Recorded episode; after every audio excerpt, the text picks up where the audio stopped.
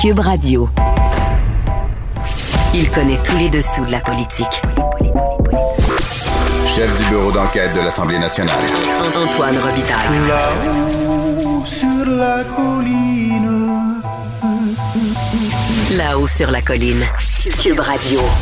Excellent lundi à tous. Aujourd'hui à l'émission, le prof Taillon se penche sur les aspects juridiques et constitutionnels du vaccin pot que le gouvernement Legault a annoncé la semaine dernière. Mais notre chroniqueur va plus loin en abordant l'insuffisance du financement fédéral à long terme en santé après la COVID et sa propension, la propension d'Ottawa, à vouloir assujettir ces transferts en santé de conditions précises.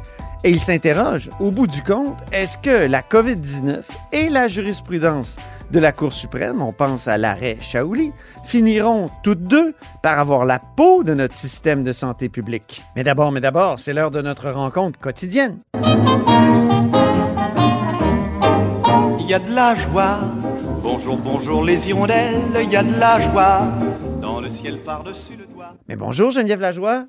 Bonjour Antoine. Et il y a de la joie parce que Geneviève remplace encore cette semaine Rémi Nadeau. Geneviève est correspondante parlementaire à l'Assemblée nationale pour le journal et le journal. Geneviève, tu sais quel était le nom du personnage que jouait Anne Casabonne dans Unité 9? Hum? Euh, Non, hein? non, non. C'était Annie Surprenant, imagine-toi. Et, et je trouve qu'elle nous surprend avec sa candidature pour Euh. le Parti conservateur dans Marie-Victorin. Il n'y a pas de doute que c'est une surprise aujourd'hui, euh, la candidature d'Anne Casabonne pour le Parti conservateur d'Éric Duhem. C'est, c'est, c'est on ne peut plus surprenant. Là. Franchement, moi, je je, je, j'aurais pas gagé un petit 5 là-dessus. Puis d'ailleurs, euh, bon, en cette journée de tempête où les gens n'ont rien d'autre à faire qu'être sur les réseaux sociaux, Oui. Euh, je t'avoue franchement que ça fait ça fait quand même beaucoup parler. Madame Casabonne, qui est une comédienne, qui là met donc sa carrière de comédienne sur pause. Hein, je vais utiliser le terme qu'elle a utilisé, Oui. sur pause, pour se lancer en politique pour le Parti conservateur. Elle qui est pourtant, et elle l'a dit aujourd'hui, une souverainiste, mais qui euh, là euh, est découragée par la gestion de la pandémie de François Legault. Elle est anti-passeport vaccinal. Elle ne veut pas préciser si elle est oui ou non vaccinée, mais elle, elle a, elle a fait des coups de gueule euh, passablement là, dans les derniers mois à ce sujet-là. Mais oui, elle a Euh, écrit que c'était de la grosse marde.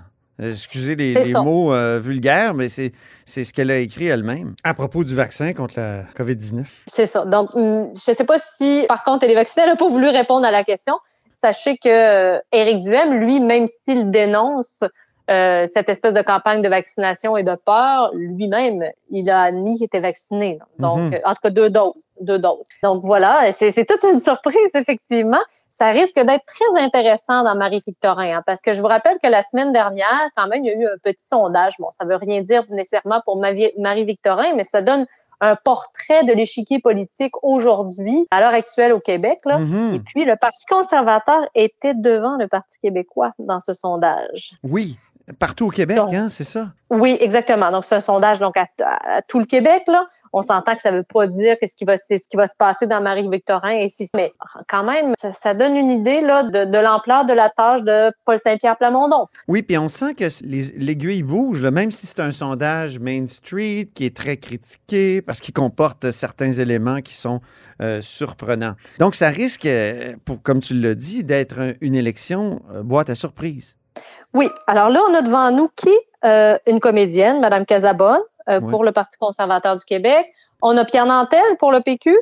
Euh, un ancien du NPD qui, qui a représenté la circonscription de Longueuil-Pierre-Boucher au fédéral. et animateur de radio Oui. euh, qui représente le Parti québécois.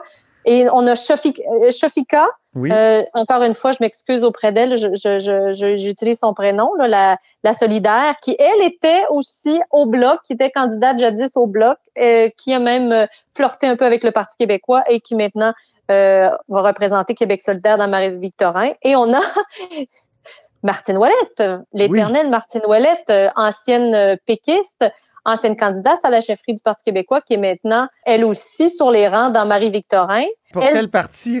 Rappelle le parti, parce que c'est un peu particulier. Ouais, attends un peu, j'ai un blanc, là. Climat Québec. Climat Québec, oui, c'est vrai. Et qui est, euh, puis ça c'est très intéressant, une amie de Madame Casabonne. On, on l'a entendu, Madame Casabonne aujourd'hui, qui parlait de Martine Ouellette comme d'une personne qu'elle respectait énormément. Euh, elle avait déjà même contribué à sa caisse électorale. Alors, euh, et c'est pas peu dire. Et tout ça euh, couronné par une libérale qui est, euh, un petit peu très peu connue, là, Émilie Nollet Oui.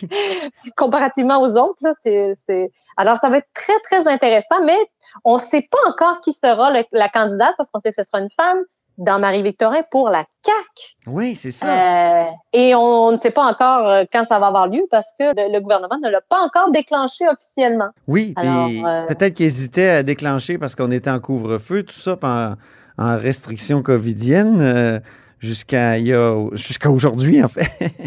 Mais là, peut-être que ça va débouler un peu plus vite, étant donné qu'ils ont comme changé d'attitude par rapport à la COVID. Oui, effectivement. Là, on sait que le couvre-feu, qui est une mesure vraiment pas très appréciée, on l'a vu là, on l'a vu à partir de- du, euh, du 31 décembre. Euh, donc là, c'est levé à partir de ce soir. Euh, ça va donner plus de lousse aux gens qui, comme moi, marchent tard le soir dans les rues parce Ah qu'ils oui? n'ont pas le choix. Et puis, euh, on va, on va peut-être c'est ça connaître les dates de, la date de l'élection partielle bientôt, on l'espère en tout cas, euh, parce que euh, ça nous fera de la politique. À part, Oui. et oui, on va pouvoir parler autre chose que de la COVID, évidemment. C'est ça, c'est ça. D'ailleurs, pour continuer à parler de politique, Geneviève, le chef du Parti québécois, Paul Saint-Pierre Plamondon, a fait une grande annonce hier. Oui, il va se présenter. Est-ce que tu sais où? Dans Donc, Bourget. Ben oui. Écoute, euh, tu m'aurais demandé où allait se présenter euh, Monsieur PSPP. Je, je t'aurais dit pas mal d'autres comtés que celui-là, mais oui, ça va être Bourget. Euh, je te rappelle que Monsieur euh, Paul Saint-Pierre Plamondon, pourtant, habite à Québec maintenant avec sa petite famille. Ouais. Euh, Il habite à l'île d'Orléans, maintenant il habite euh, dans le Vieux-Québec. Dans le Vieux-Québec, oui. Donc, j'ai posé quelques questions. Il va-tu être obligé de redéménager encore une fois? Parce que ça y est arrivé euh, pas mal, pas mal de fois dans les dernières années. Là. Oui. Et euh, lui, il a toujours dit que c'était une aventure familiale, la politique. Donc, à chaque fois, euh, la petite famille suit. Mais de ce que je comprends, il va avoir un pied à terre euh, qu'il y a déjà à Montréal. Et donc, ils vont se séparer entre Québec et Montréal. Euh, on comprend qu'il a choisi cette circonscription-là parce que c'est l'ancienne l'ancienne circonscription de Camille Lorrain. Et puis, Camille Lorrain, c'est, en tout cas, on comprend que c'est la bataille du français aussi. En, en coulisses, là, en Parti québécois, c'est ce qu'on dit, là. Euh, c'est parce que on veut montrer l'importance aussi de la bataille du français à Montréal particulièrement. Je vous rappelle que euh, il reste plus beaucoup de dossiers où le Parti québécois peut surprendre là. Euh, donc, à part la langue française, effectivement, là, depuis que le, la CAQ a fait adopter la loi 21 sur les signes religieux, c'est difficile pour le Parti québécois là, de se démarquer. Donc, Mhm. euh, il reste la langue française et on, on a donc on comprend qu'ils ont l'intention vraiment de miser là-dessus. Moi, j'étais surpris, en tout cas, euh, de- du choix de Mm. Bourget parce que je me souvenais de Frédéric Bastien, l'historien qui avait justement essayé de devenir chef du Parti québécois. Il a perdu, il est arrivé dernier, je pense, des, des- des- des candidats, mais il avait quand même dit Je compte poursuivre le combat pour la nation en me présentant dans le comté de Bourget à la prochaine élection. Hein, vous pouvez m'aider si vous habitez dans ce comté, écrivez-moi sur Messenger. Sinon, faites un don au PQ Bourget. Il avait joint les rangs de l'exécutif péquiste euh, de Bourget. Et là, c'est clair que, que le chef l'a doublé. Peut-être qu'ils se sont concertés, mais je n'arrive plus à retrouver dans le compte Facebook de Frédéric Bastien son euh, texte du 11 octobre. Il semble avoir disparu. Oups! ça veut tout dire. Mais écoute, c'est sûr que lorsqu'un chef veut rentrer au, Parlement, euh, comme c'est le cas de PSPP, qui n'est pas là et qui a décidé de justement de pas prendre, euh, de pas saisir l'occasion de Marie-Victorin pour le faire, ben, il faut qu'il le fasse quelque part. Et ça, fait toujours des, petites frictions dans les partis politiques. Je me souviens à l'époque même de Pauline Marois, quand elle avait voulu euh, rentrer elle aussi à l'Assemblée nationale, se faire élire, elle avait choisi Charlevoix, mais il y avait déjà un péquiste qui était là et qui avait Ah dû oui. céder sa place. Est-ce que, est-ce que Paul Saint-Pierre Plamondon n'aurait pas eu plus de chance dans Pointe-aux-Trembles? Moi, je me pose la question. Je sais bien qu'il aurait affronté Chantal Rouleau, Chantal Rouleau qui est quand même une ministre du gouvernement, en tout cas responsable de, de Montréal.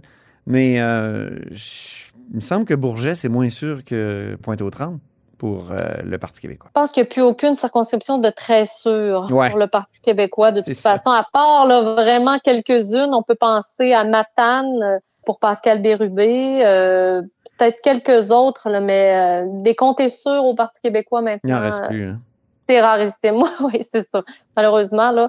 Donc, c'est sûr que dans ce cas-là, il avait l'embarras du choix. c'est ça. Terminons maintenant avec la COVID. Qu'est-ce que tu veux? Il faut en parler. Tu signais un texte intéressant ce matin sur les gyms, les centres d'entraînement qui euh, se sentent laissés de côté.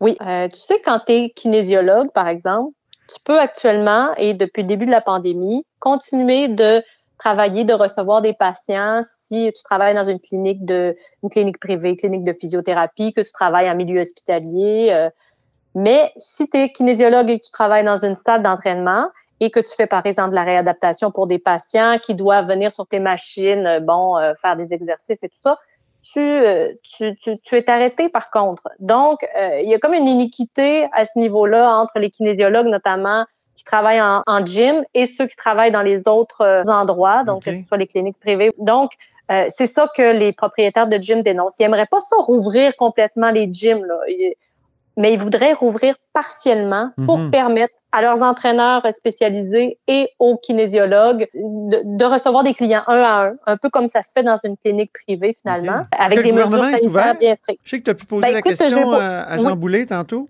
Oui, j'ai posé la question au ministre du Travail, Jean Boulet, qui s'est dit très sensible à toutes ces préoccupations-là, hein, parce que les propriétaires de gym, ce qu'ils ont peur et ce qu'ils voient, c'est que là, tous leurs kinésiologues, leurs entraîneurs, ben, ils s'en vont travailler ailleurs. Parce que là, ça Mm. fait 14 mois sur 24 à peu près là, que euh, les, les gyms sont fermés pendant cette pandémie-là. Donc, euh, les gens, qu'est-ce qu'ils font? Ben là, euh, ils décident de s'en aller travailler ailleurs. Donc, donc, quand ils vont réouvrir, il va y avoir une grande, grande pénurie de personnel. Donc, c'est pour retenir un peu euh, leurs employés là, que les gyms font cette proposition-là. Mhm. Euh, comme je te dis, là, le, le gouvernement semble sensible, mais encore une fois, c'est la santé publique qui aura euh, Le dernier mot. le, dernier, le dernier mot, effectivement. Exactement. Et d'ailleurs, c'est le dernier mot de cette chronique pour aujourd'hui. Merci beaucoup, Geneviève, puis on se reparle demain. Merci, Antoine. Grand philosophe, poète dans l'âme. La politique pour lui est comme un grand roman d'amour. Vous écoutez Antoine Robitaille, là-haut sur la colline. C'est lundi, jour de chronique consti. On s'érotise une question constitutionnelle à la fois. La traduction constitutionnelle La question constitutionnelle. Mais bonjour, Patrick Taillon. Bonjour Antoine. Notre chroniqueur constitutionnel et accessoirement professeur de droit à l'Université Laval. Débat sur la fiscalité vaccinale, ben, c'est depuis que le gouvernement Legault a annoncé qu'il y aurait une taxe spéciale pour les non-vaccinés. Oui, hein, c'est une mesure annoncée mardi dernier. On ne connaît pas encore les détails, mais beaucoup critiqué sur le front constitutionnel. Euh, D'un côté, ce que j'appellerais le chartisme libertarien, hein, c'est-à-dire euh, une conception des, des droits individuels euh, exacerbés, qui euh, critique la mesure parce que euh, on est à la défense du libre choix individuel en matière vaccinale. On voit dans cette euh, fiscalité une forme de, de vaccination obligatoire ou quasi obligatoire, ce qui n'est pas faux d'ailleurs. Oui. Euh, de l'autre côté, des Oui, la semaine euh, passée, hein, la semaine passée, tu nous disais pourquoi toujours tourner autour du pot, pourquoi pas utiliser ce qui existe dans la loi sur la santé publique, c'est-à-dire imposer la vaccination. Oui, c'est devenu un problème à Québec, c'est qu'on mène une politique de vaccination obligatoire ou quasi obligatoire, mais à l'inverse du gouvernement Trudeau, on n'assume pas l'objectif. On, Mm. on le fait, on le fait Par la à bande. levée, exactement. L'autre critique qu'on a vue, qui vient plus, euh, je peux dire, des, des défenseurs de- des droits et libertés, mais avec une vision plus progressiste, si je peux dire, on dénonce une forme de marchand, marchandisation du système de santé. Donc ici, on, craint euh, que euh, cette contribution santé si- signifie une grave érosion du principe d'universalité des soins Et, pourtant, moi, c'est là que je comprends mal. Je pense que la mesure elle peut être critiquable, mais sous d'autres aspects, je vois pas en quoi cet aspect marchandisation euh, serait au rendez-vous. Euh, il existe déjà plusieurs aspects pour lesquels la fiscalité est au service du système de santé, la, taxe sur le tabac, euh, la taxe sur le vin, les spiritueux. éventuellement, ben, moi, je, serais favorable à ce que nos décideurs, nos législateurs ait la capacité de taxer les boissons sucrées ou autres formes de malbouffe. Donc, c'est pas totalement inédit.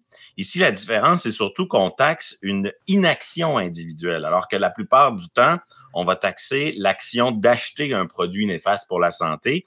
Là, ici, c'est c'est le fait de ne pas avoir reçu le, le, vaccin. Bon, il y a une différence importante, mais je pense que l'argument ben, il y a une de différence ben, de nature, parce que quand on est euh, contagieux, c'est pas notre inaction peut avoir des effets sur les autres directement, alors que quand on boit du, euh, des boissons sucrées, euh, à part, ben, c'est à nous qu'on nuit. Oui, et, c'est là que je pense que l'argument de la pente glissante, c'est-à-dire qu'après la non-vaccination, ce sera quoi? On va taxer l'obésité, on va taxer d'autres formes de, de mauvaises euh, conditions ou de mauvais choix. Mais, mais je pense que euh, on, on, voit tout de suite que euh, le propre de, du problème de la vaccination, c'est que face à cette maladie-là, il, y a des, il y a des vagues de cas où là, ça compromet notre capacité de soins. Alors mm-hmm. qu'à l'inverse, oui, euh, la trop grande consommation d'alcool ou de boissons sucrées peut engendrer des coûts pour le système de santé, mais ce sont des coûts qui sont répartis dans le temps et ça compromet pas euh, à, un moment donné la capacité du système de santé de fonctionner. C'est pour ça que je pense pas que euh, on peut dire que l'un va nous mener à l'autre. Et, et, et, je pense qu'il y a une peur un peu irrationnelle derrière cette contribution santé. Une peur irrationnelle qui est largement compensée par euh, le réflexe centralisateur, c'est-à-dire le réflexe de voir dans la loi canadienne sur la santé, une loi adoptée par le fédéral pour poser des conditions à l'obtention de fonds fédéraux. Les, provinces doivent respecter ces conditions. Donc, voir euh, un rempart, là, la loi canadienne qui nous protégerait de cette marchandisation de la santé. Je pense que plusieurs ont la semaine dernière confondu deux formes de, de, de coûts euh, qui n'ont rien à voir. Hein. La loi canadienne sur la santé, elle empêche l'imposition d'un ticket modérateur. Donc, si on avait dit pour accéder à un hôpital ou à une clinique, un non-vacciné va devoir sortir la carte de crédit, ça, ça, ça, aurait été interdit par la loi canadienne sur la santé. Ça, il ne faut pas confondre avec le fait que on paie tous pour le système de santé à travers nos taxes et nos impôts et, la contribution santé qui a été annoncée, c'est une forme de taxation, de fiscalité. Euh, il y a plein de, variables comme cette, notre, contribution au financement de la santé est influencée par nos revenus, euh, par toutes sortes de crédits d'impôt, euh, par le fait que l'impôt est progressiste, progressif. par certaines habitudes de consommation, on en parlait tantôt. Donc, d'ajouter des variables dans ce qui fait que l'on paie plus ou moins d'impôts, ce n'est pas euh, une remise en question euh, mhm. de la loi canadienne sur la santé. Ça ne fait pas partie de frais accessoires. On se souvient du débat en 2018 entre le ministre euh, Barrette du gouvernement Couillard et le fédéral. Oui, et, c'est beau de, de, voir une espèce de d'illusion, comme si la loi canadienne sur la santé nous protégeait contre toute dérive du système de santé. Or, euh, je pense que dans les mois à venir, on va voir que cette loi canadienne sur la santé, elle va être euh, compromise, attaquée directement parce que euh, il y, a, un péril beaucoup plus grand que l'annonce de la contribution santé par le gouvernement Legault qui, qui, qui guette le système de santé. Oui. Il s'agit au fond ici de, de combiner ce que la Cour suprême a déjà dit en matière de santé, je pense à l'arrêt Shaoli, sur lequel je pense qu'il faut revenir, avec la situation dans laquelle on va être plongé là, maintenant et dans l'après-COVID, dans les prochains mois. La situation est, pas rose du tout. Euh, grosso modo, on a un sous-financement de notre système de santé qui réduit la capacité de soins. Mm-hmm. on, est dans un système de santé où il faut quasiment vivre avec des pénuries parce que ça nous permet un peu de, de gérer nos, nos pénuries de main-d'œuvre, voire éventuellement nos, notre, notre, notre sous-investissement en santé. Les pénuries sont comme des euh, tickets modérateurs implicites. Exactement. Et c'est d'ailleurs ce que dit la Cour suprême dans euh, l'arrêt Shaoli, Oui. à la majorité. Euh, et là, on se retrouve avec un gouvernement fédéral qui s'est globalement quand même assez désengagé du financement de la santé. Eh oui. Un gouvernement Trudeau refuse la cible de 35% du financement. On sait que les provinces là, assument là, plus de 200 milliards du coût du système de santé. Le fédéral est autour de 40 millions, autour de 22-23 pour le 40 fédéral. milliards, oui. Oui, on, on- on lui demande, pardon, on lui demande de monter ça à, à- à 35% du financement. Ça, ça donnerait 6 milliards de plus pour le Québec. Et on voit un gouvernement fédéral qui ne veut pas s'engager dans cette voie-là. Alors qu'au début, que- on se souvient, le début, euh, au début du système de santé, là, dans les années, fin des années 60, début 70, l'entente, c'était que le fédéral payait 50% Là, on est à 23, comme tu le dis. Et, Et ça, le gouvernement Legault le rappelle souvent. Et ce n'est pas que le gouvernement fédéral ne veut pas dépenser. Au contraire, on a affaire à un gouvernement qui n'a pas peur de, de plonger euh, dans ses poches puis de, s'engager financièrement. C'est juste qu'il y a comme un, un- un changement de mentalité à Ottawa. C'est comme si maintenant on veut investir en santé que pour des mesures précises, pour faire des, des, des mesures, des mesurettes chirurgicales, Ouais. micro-ciblées, résoudre le problème dans les CHSLD avec des normes pan-canadiennes, euh, des mesures ultra précises de ce type. Et donc, on, on se retrouve dans une situation où Ottawa dit, moi, je peux mettre plus d'argent en, santé, mais je veux pas investir dans ce qu'on pourrait appeler le financement de base, le financement fondamental, le financement qui, lui, a une influence sur notre capacité de soins, sur notre capacité à lutter globalement là, contre des délais qui causent des problèmes comme ceux que l'on vit. Et quand on prend ce premier problème, c'est-à-dire Ottawa qui veut financer que des mesurettes, ne veut plus in- investir dans le financement de base et qu'on le conjugue, conjugue à la situation dans laquelle nous plonge la COVID, mais qu'est-ce qui nous attend? Il nous attend un, un système de santé qui accumule présentement des retards importants. Oui, Ouais. il y a du délestage, Mhm. mais il y a euh, derrière ce délestage, il y a, on priorise des, des cas urgents, je, je- je n'en doute pas, mais il y a des cas non urgents qui prennent du retard. Puis il y a aussi du dépistage de maladies que si le système de santé n'était pas euh, coincé par la COVID, ben on, on découvrirait en ce moment des patients à soigner, des patients, des maladies qu'on va découvrir plus tard et qui vont nous coûter plus cher. Donc, Mhm. le problème des délais, des listes d'attente, des soins plus lourds dans tout ce qui est les soins hors COVID, ça, c'est le gouffre qui nous attend et qui va faire en sorte que même quand la COVID va être terminée, que- Mhm. même quand cette crise va être derrière nous, on en a peut-être pour 5, 10 ans à rattraper un retard. C'est Et ça. ça, pour, et ça, ça va plonger le système de santé dans un problème de liste d'attente. Or, qu'est-ce que nous dit l'arrêt Shaoli, la Cour suprême? Oui, rappelons l'arrêt. Shaoli, c'est célèbre ça, 2005. Je me souviens très bien du gouvernement Charest ici à Québec qui était bien mal pris avec l'arrêt Shaoli. C'était en même temps, le gouvernement Charest avait comme un, un préjugé favorable au privé, puis l'arrêt Shaoli, c'est justement ça, c'est la Cour suprême elle-même qui, qui dit que ben s'il faut, il- on peut recourir au privé si je ne m'abuse. Que tu me corrigeras, Patrick. Ben oui, c'est, l'utilisation de la Charte canadienne, des droits individuels, pour attaquer frontalement le système de santé publique au Québec. Wow. Le raisonnement est assez simple. Mhm, Il s'agit de dire que chaque fois qu'il y a des délais déraisonnables au Québec mhm. en matière d'accès aux soins, conjugué avec le fait que le Québec interdit le privé, interdit euh, aux citoyens de, de, de, de s'acheter des assurances euh, privées, non pas complémentaires, mais des assurances privées qui viendraient concurrencer l'offre euh, du gouvernement du Québec, ben ça, selon la Cour suprême, ça crée des souffrances physiques et psychologiques Mhm. déraisonnables qui compromettent le droit à la sécurité et le droit à la vie. Donc, ici, le fardeau est très peu élevé. Hein? On dit, il n'est pas nécessaire que ça entraîne un choc nerveux ou psychiatrique.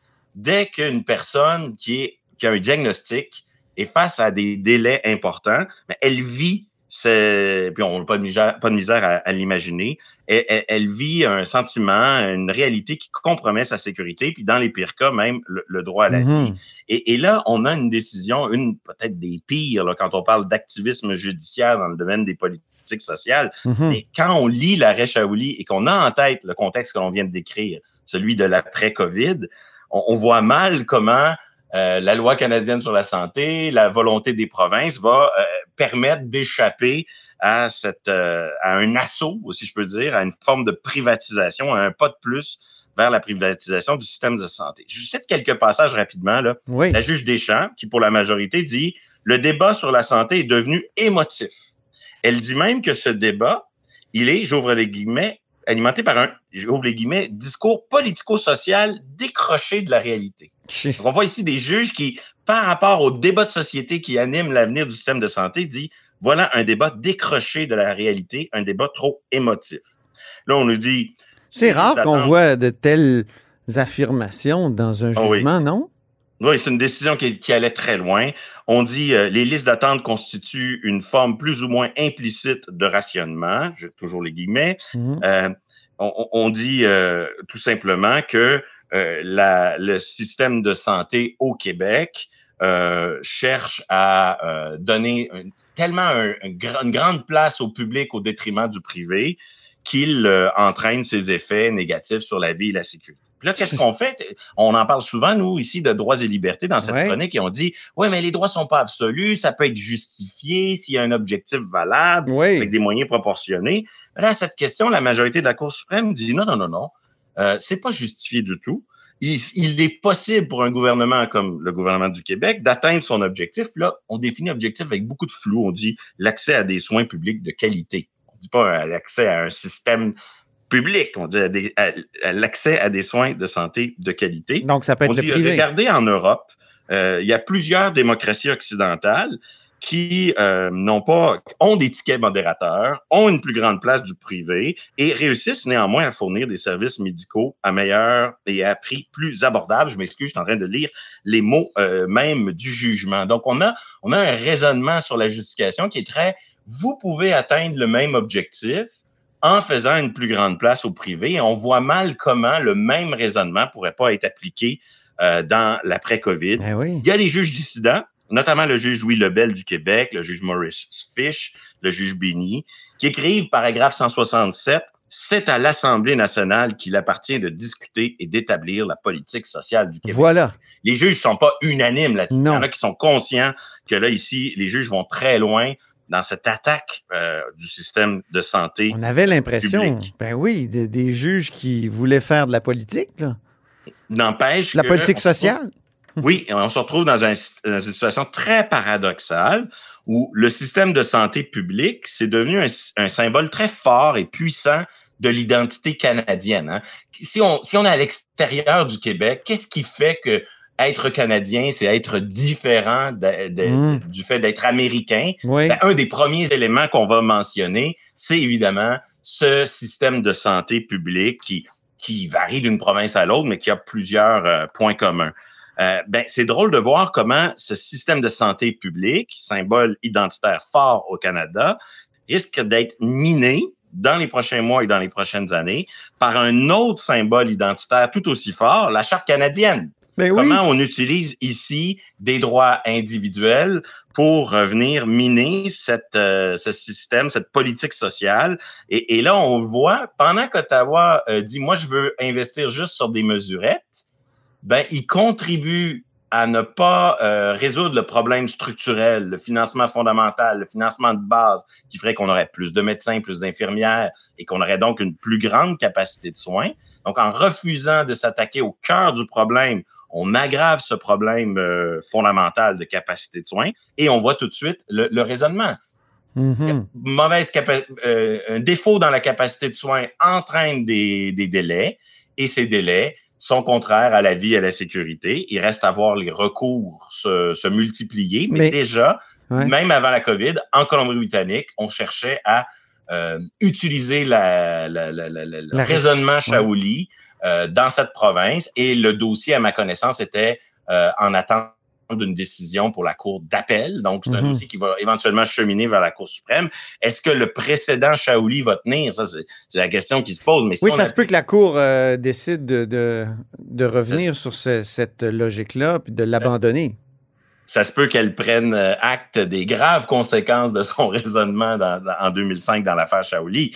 Mais quand on, on, voit comment cette semaine, euh, des voix s'élever pour parler de marchandisation de, euh, du système de santé par cette annonce politique. Je veux bien, mais il me semble que la, la, la plus grosse menace en ce moment, c'est notre capacité de soins, le Mhm. sous-financement. Si ça, c'est pas résolu, si, si le fédéral assume pas sa part, ben, les délais vont se multiplier et ces délais-là vont donner lieu à des attaques devant les tribunaux au nom des libertés individuelles et qui, euh, on, on le voit bien, là, on, on s'appuie sur le fait que les Européens font mieux avec plus de place pour le privé, mais ce que les Européens font, c'est plein d'affaires qui passent pas le test de la loi canadienne sur la santé. Là. Mhm. Et, et donc, il y, a, il y a un choc à venir euh, dans les prochains mois, dans les prochaines années, entre cette vision un peu idéalisée de- du système de santé public et euh, les, les revendications individuelles de gens qui vont dire, ben moi, je voudrais, avec mon propre argent, euh, court-circuiter un peu ces délais-là. Euh, la pression va être forte et ça va être un dossier à suivre.